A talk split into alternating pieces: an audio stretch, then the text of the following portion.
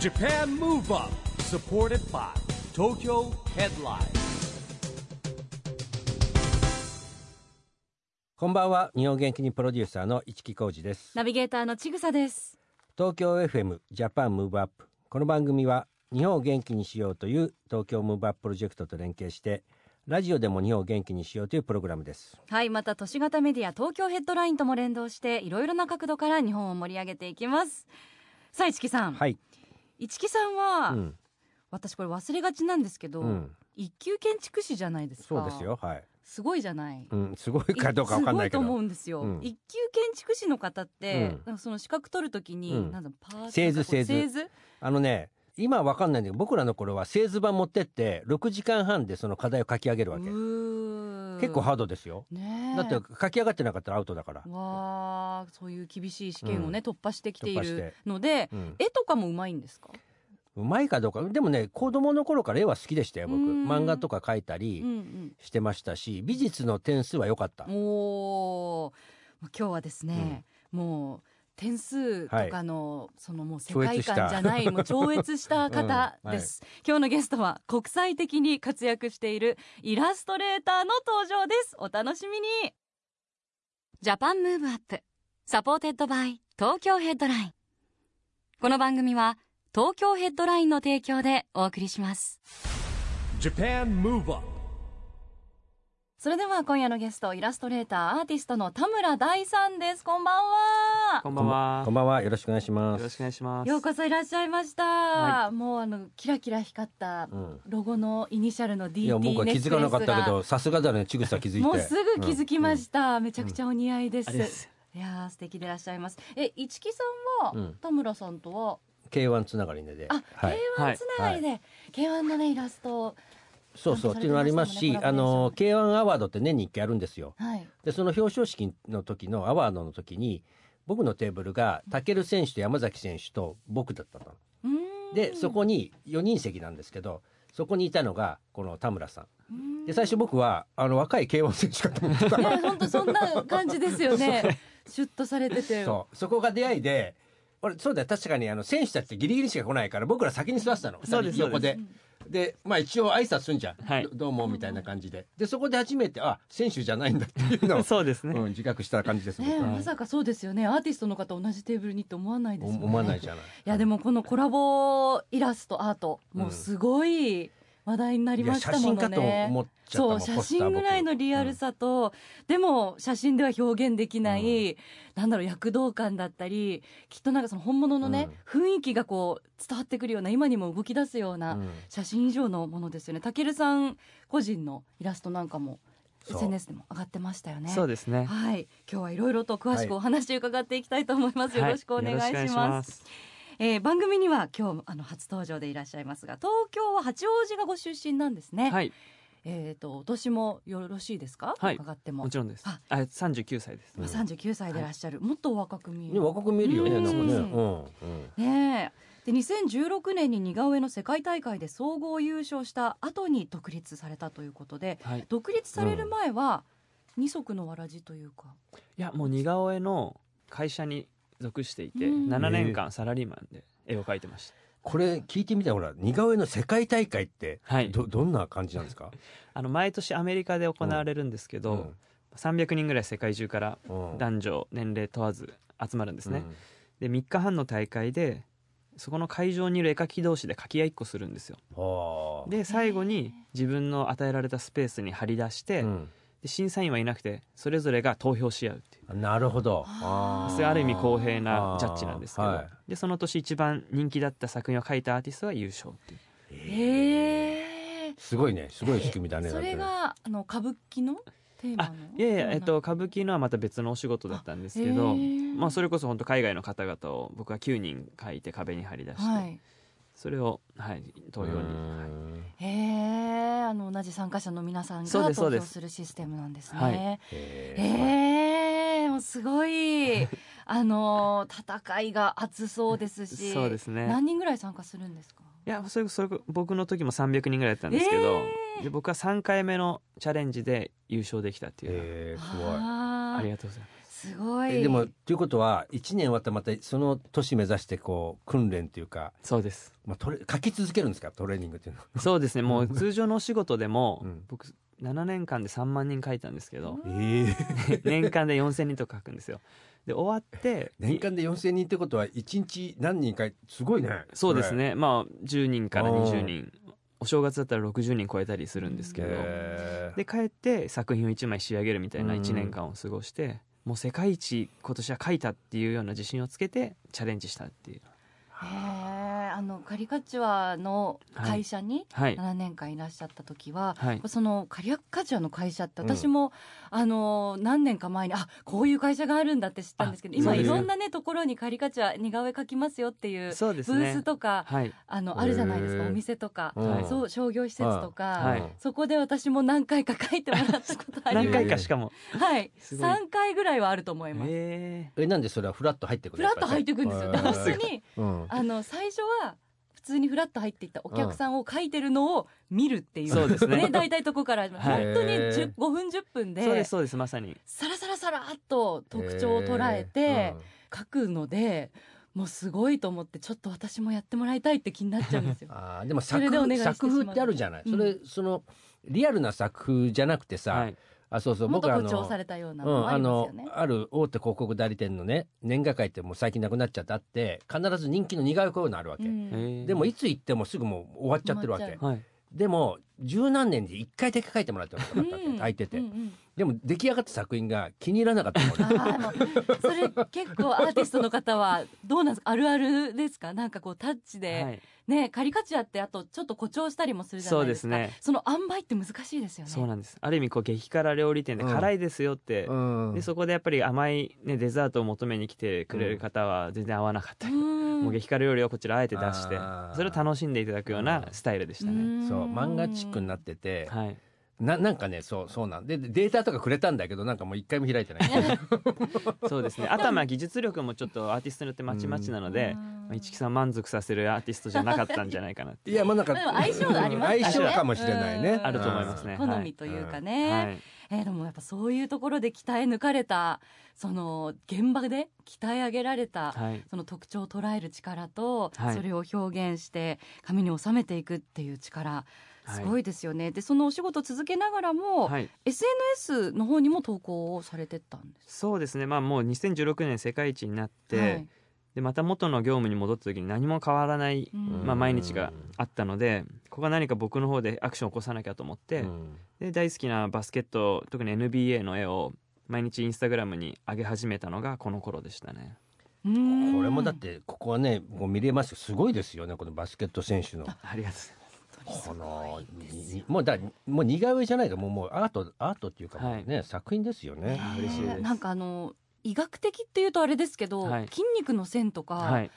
体の仕組みが分かってないあとすごい表現できないあなるほどようないや線がそうですすごいへえなと思っはいて、僕なんか特にその世界一になる時ももう骨格とか筋肉もあらゆるものを勉強して、うんえーやっぱそうなんだそうなんですごいねやっぱりそれは表面だけじゃないっていうところまで見てますね、えーやっぱそこは本当にあのもう分かってらしてはい表現されてるっていうことなんですね。そうですやっねぱこう知識がないとすごいいろんなポーズいろんなスポーツ書かれてるのではい普通じゃ絶対動かさない筋肉いあんまり見ない筋肉とかもすごい気流してたりとかそうですね曲線が綺麗だったりとかい浮やき上がってすごたいよねだり見からそえるうので見ながらも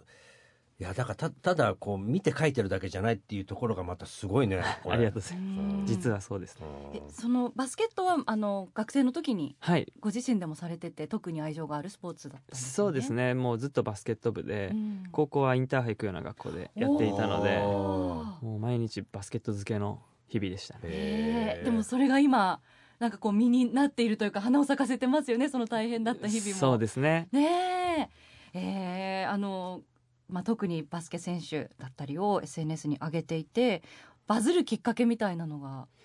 あのまだインスタ映えってできる言葉ができるまでうん1年ぐらい前だったのはいで、はいあんまりこう誰かを絵を描いて有名人をタグ付けするみたいなことやってる人は少なくて、ううんんで当時こう NBA 選手だったりアメリカのラッパーだったりっていうのを、うんこっちで積極的にタグ付けしてたら、うん気に入った選手とかご本人がポストしてくれて、うんそうするとその時に僕をクレジットしてくれてタグ付けしてくれるんですね、うんでその時にわっとその方のファンがこっちのフォロワーにつくみたいなのが何度かあって、バスケ選手でいうとシャキール・オニールって聞いたことあります、はいもちろんですあの方がポストしてくれた時なんか1万人こう一晩で増えたりとうわかあそういうこーとがなやんっぱかりピコ太郎のジャスティン・ビーバーみたいそうなですよねあそういう話だよね。うんうん結構こう日本の方だとその人が誰かどうかは気にするんですけど、うんアメリカ人とかはもう作品がどうかだけで、んうんもう良ければやってあげるみたいな、そこはもうなんかダイレクトにうんこうやり取りできる SNS があってよかったなっていうふうに思いましうた、ん今だってもう20万人近いんじゃないですかそうですねですよね、はいインスタグラムのフォロそうワーですねインスタグラム今19万9000なんですけわどうんあー一番バズったのは今年の3月にあの BTS のジョン,、はいジョングクさおんの絵を、まあ、ご本人というかその間にまあ一人入ってうんやり取りしたんですけど、ポストしてくれたんですよ、うんそしたら11万人増えてーおー1週間ででその上昇率が日本4位とかになって、うわへちょっとびっくりしましたねー僕すごいねねやっぱ BTS すごすぎますね、うん本当すにごいですね、うんじゃはあ今その半分20万近い中の はい半分くらいはじゃあ BTS アーミーの方もいるそってういですアーミーの方がええまあ、その中で特にアートが好きな方が残ってくれてるっていうような感じですねね。えすごいでもあの全員書かれたバージョンもあるじゃないですか、そうですねね。えあれもうめちゃくちゃ本当にあの特徴雰囲気もはい、すごい捉えられててありがとうございます。いやあの今いねやー本当幅広くいろんな方書かれてるので、うんはいすごく SNS ねあの毎回楽しみにされてる方も多いと思います、あの田村さん私が気になったのはあの歌舞伎のはい、あれは何の、あの大会というか何のプロジェクト用のあの元々は僕そのどこかに画廊に所属してるとかそういうのもなくほとんど個人でやってるんですけど、うんはいやっぱり SNS でこう見つけてくれた郷土で100年続く画廊の4代目の方がいらっしゃって、うん僕とそんなに年代変わらないんですけど、でその方があの今までやったことない絵とかもぜひチャレンジしてほしいということで、うんでこう例えば絶滅危惧種の動物学とか、はうんまあ、自然物描くっていう中に歌舞伎っていうのも書いてみたらどうですかって言ってくれてうんそれで書いた作品だったんですねねえまあ今出たけどほら動物の絵もあるじゃん、ねえ本当素敵あれもなんか素敵だよねあれもまたねえあありのがとスうポございーますツ選手の方とかとうんまたなんか世界観が違うそうですねあ感のじでどちらかというとバスケットの絵とかっていうのは NBA とお仕事する時はオフィシャルのお仕事なので、うんかなりいろんなチェックがあるんですよあこういうのですもんね NBA とか、うんそういう選手とか、まうあ、んチームとかー、うんなので、まあ、誇張思いっきり抑えたこう今のスタイルになったんですけど、う逆にアートはいかに自分の世界に引き込むかなので、まあああいった動物の絵とかっていうのはもう誰のことも気にせず、うん僕が描きたいように描いてるっていうので、うんちょっと世界観が違うのかなっていうあるよね、い僕なんかタイガーマスクじゃないけどさ昔の虎の絵とか好きだからもうそれそれだけでもうすごく目が、心奪われてうん、売ってたら買おう買おうかなと思う、ね ありがとうございますね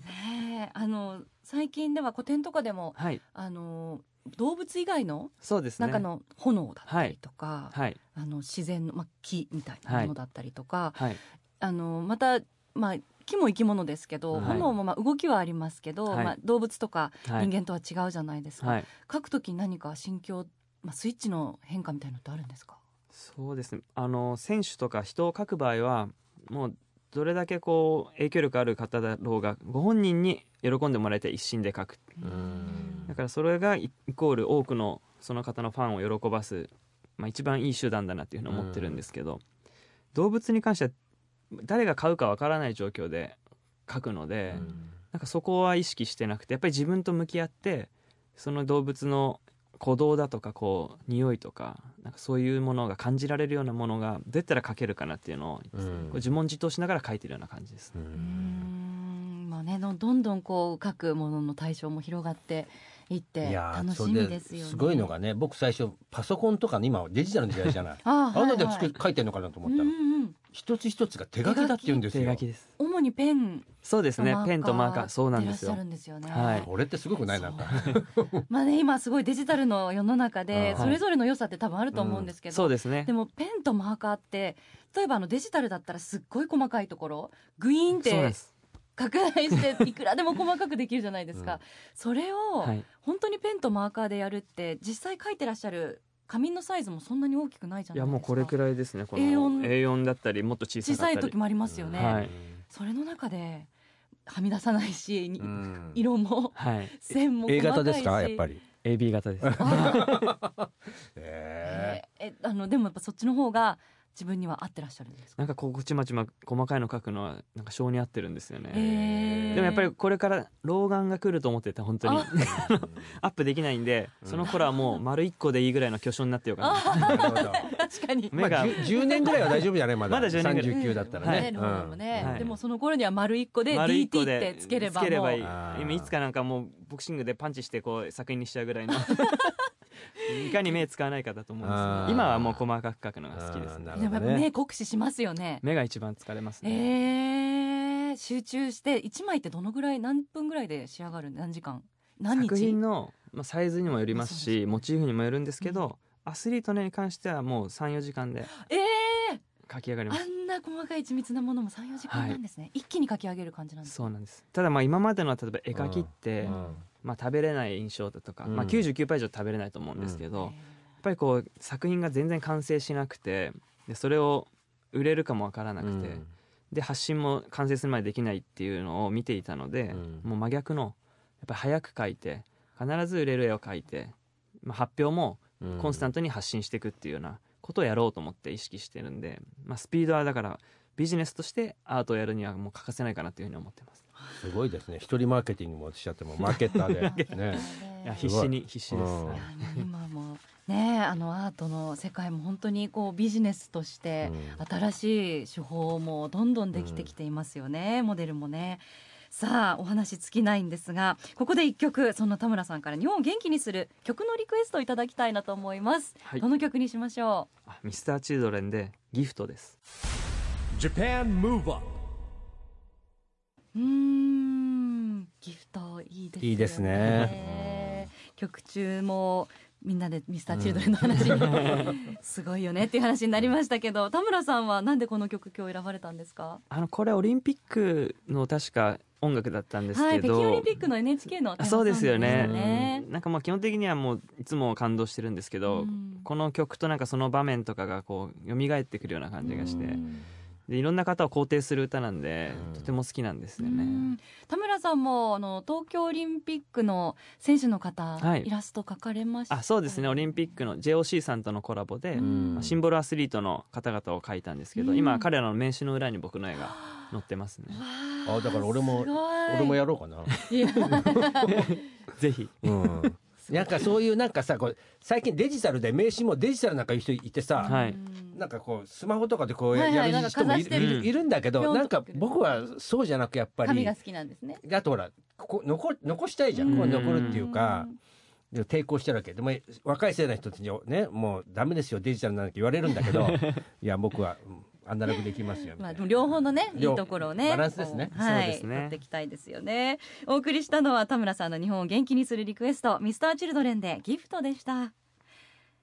今夜のゲストはイラストレーターアーティストの田村大さんです後半もよろしくお願いしよまろすしくお願いします。はいよろしくお願いします田村さんこの番組はですね、えー日本から世界へ発信するコミュニケーションによる社会課題解決に向けた SDGs ピースコミュニケーションというのをテーマにしてるんですねはいで毎回ですねゲストの方に SDGs ピースコミュニケーション宣言をお願いしてるんですけれども今日はぜひ田村さんのピースコミュニケーション宣言をお願いしますはい私田村大はアートで世界をつなげますはいはいこれは一応ねこのね17個ぐらいある中で言うとはいどれかなうーんでも平和と公正をすべての人うにん16番にともかつながり質そうですよねの高い教育をみんなにみたいな、うんあそうですね感じですかねんそうですねあのアートってまさに言葉もいらなくて、はい誰もがいやそうな自んです分でよもやね。れることではいすごいコミュニケーションツールでもありますよね。そうですねう本ん当にだ僕らがやっぱそのコミュニケーションでいうと言語があってだからあのエグゼルの宇佐さんなんかはダンス語作ろうみたいな話もあるんですけど、うんもう一方では世界の子どもたちとカリキュラムやる時ねやっぱり絵ってありますよねそうですね絵の表現ってみんなこう言葉を超えてつながるからはいねもうぜひだから田村さんもプロジェクトメンバーに入りましたから。あそうですうんよろしくお願いしまわあ素敵です。よろしくお願いします。はいあのアートは国境を越えるみたいなのを実感されることってありますか？すそうですね先ほどのちょっとお話と重複しちゃうんですけどやっぱりこう国同士が例えばまあ日韓とかもいろいろあるじゃないですかうんでもその BTS の方と僕は全然そんなことなく絵でつながって、うんでお互いがこういろんな人にこういうアートの素晴らしさを広げるっていうようなことをできた時にあすごいアートを描いてきてよかったなっていうふうに本当に実感した出来事だったんですね。だって SDGs のさこのほら、えー、と17のゴールってこれほらアートの一種ですよねみんなだって、うんデザインがあって絵があってうん言葉があるわけだからね。本当ですねうんこれもパレットみたいでやっぱりうん絵の具を思い出したりしますしね。うん確かに、はいそうですね17のゴールのはいロゴみたいなのもそうですよね,、そうですね。うん視覚的に伝えられる情報っうんそうなんてですすよごく多いし、うん心にも残りやすくなりますよね、うんあのやっぱ子供の頃から田村さんも絵描くの好きだったんですよねそうですね。うんもうあの外で遊ぶか家で絵描くかってういうようなんうん幼少時代でしたうね。ん僕も好きでしたよ昔漫画4コマ漫画とか書いてえてそうなんですか。 世代違うんで僕の時代はね「猛烈あたろう」と「サイボーグ009あ」知らないでしょ名前だけ知らないでしょ名前名名前前だだけ け。あの猫のニャン太郎とか簡単だったあとおばきゅうも知らんでしょあお化けはお化知けはってまさすすがにお化けはのい九太郎はねアンパンマンと同じぐらい簡単だった多分そうですね。えよーあよーそっか要素としてはだってアンパンマンも丸書いてさ木あるじゃんあそう、まあお化けの九太郎も歌があったじゃないキあュのキュッキュッキュッってはいお化けの九太うん郎毛が三本みたいな 田さんもうんうんうんやってたやってました子供の頃は絵描くの好きでやってただからどこからかやっぱ描かなくなってしまうじゃないですか。そうねでそれがもしかしたら、まあ、絵が描ける身近な大人がいていいところを見つけて褒めてあげれば、もっともっと楽しかったのかいやなとかぜ。ぜ絶対楽しいんだよね絵描いてさなんかこう、色塗ってとかさ、はい、そうなんだよね、うんやっぱそれが人目について、はい何か人の心を動かせたって思った時にまたね、あこういそうことができるんだもっとやりたいな喜んでもらいたいなっていう気も、絶対時代がもうこうなんていうの今の時代って飽和してほら暗記とかはいもうその勉強勉強っていう言葉がちょい多分野になってるのかな、うんだから学問だけじゃなくてこうアートとかスキルとかさそういう本当にさ、あのーいろんな分野にこう可能性があるっていうことのね、はい世界に入っていくと思うんですよはいだからねなんかね子供たちのねこう選択肢も広まっていく中で言うとね、はいでたの楽しいじゃないやっぱりまあうまい下手関係なく楽しくできる部分ってあるじゃないですか、はいなんかねそういうのすごく合うんじゃないかなと思ってるんですよはね。い今あの JAXA さんともちょっとプロジェクトでこう、宇宙の日子どもの、うんなんかコンテストみたいなのがあってその審査委員長やってるんですよ。おおすごいおーすごいなんかこの毎年こうテーマがあって、うんやっぱりこう地球単位でこう考えて子供たちに絵を描いてもらうんですけどやっぱその描く時にいろんな思いを込めて描いてるんでその説明文とか見るとこの絵でももちろん伝わってくるんですけど、うんあこんな思いで描いてたんだっていうのがすごいうんわかるんですね。やっぱりこう学校で描いたりどっかで描いた絵を家に持ち帰ってぜひご両親とかの前でその思いとかをプレゼンするみたいなうんそこまでやれるとなんかまたアート教育っていうのが一歩先に進むんじゃないそかなうだっていうね確かにね、はいうん思いますねうんさらになんか本当こうピースコミュニケーションはい、より深めているって感じですあよのねね。ちょっとまたその僕はそう興味あるから聞いちゃうんだけど、はい今あのーその世界の子どもたちが集まるうとこに代表を出すって言って、はいえー大阪とか東京の豊島区とか浜松市で始まったんですけど、はいこれはあの子どもたちにアイディアとともに簡単なイラスト描いてもらうわけ、はいね、だからなんかそうそれもだからそうだよだから先に言葉があってちょっとプラスでイラスト描いてもらってんだけど、やっぱりその組み合わせというかそれは絶対あるなっていうのをまた話してて実感しましたね。うん本当ですねう、ん絵の可能性ですよね。い、はいやお話全然尽きないんですけれ ども時間の方が迫ってまいりましたので、どうしようもう話し足りないのでまたぜひあの近々スタジオ にまた遊びに来ていただ僕けでまよすけれかば。ぜひよろしくお願いしぜます、ひ続き伺っていきたいと思います。じゃあ最後に、えー、田村さんこれからの夢がありましたらぜひ教えてください。はいやっぱり世界を代表するアーティストになりたいと思っているので、やっうんぱり毎日の活動だとか一枚一枚がそれにつながるように自己ベストを更新し続けるっていうのを目標に進んでいきたいと思いますこれからも作品本当に楽しみにしていまはす。い今夜のゲストは田村大さんでした。ありがとうございまありがとうございましたありがとうございました Japan Move Up ここで都市型メディア東京ヘッドラインからのお知らせです東京ヘッドラインのウェブサイトではウェブサイト限定のオリジナル記事が大幅に増加しています最近の人気記事はザ・ランページ陸と浦川翔平が来春ミュージカル韓国で大ヒットしたフィーダシュタンとフェンシングが題材ホルモン激戦区中目黒に新たなホルモン専門店炭火焼肉ホルモン牛ごろオープンアバター続編公開記念展示を六本木で開催最新技術で自然との共存美を体現する幻想スポット登場ガールズガールズ小田柚葉の柚葉24時第38回ラブジェニなどがよく読まれていましたその他にもたくさんの記事が毎日更新されていますのでぜひ東京ヘッドラインウェブをチェックしてくださいね Japan Move Up 今日はイラストレーターアーティストの田村大地さんに来てもらいましたけどもすごいでしょこの絵ってやっぱり僕もだって最初会ってほらあの K1 選手がで間違えた後にあイラストレーターで紹介を受けた時に K1 のポスターとか書いてたんですよ。で僕写真だと思ったのそれ。うんえこれえ絵なのみたいなびっくりしましたよ。そうあの今いろんなものとコラボレーションとかして、PR のもの書かれたりとかもされてますけど時計とかもう本当に写真みたいですごいよ、ね、腕時計とかあのこれはイラストですってなんかこう注意書きがされてるんですけあどーそれなかったらそれ写真だと思っちゃ ういやだからやっぱね芸術っていろんなものがあるじゃないですかだから写真家カメラマンと別これやっぱりアート作品ってもう価値あるから、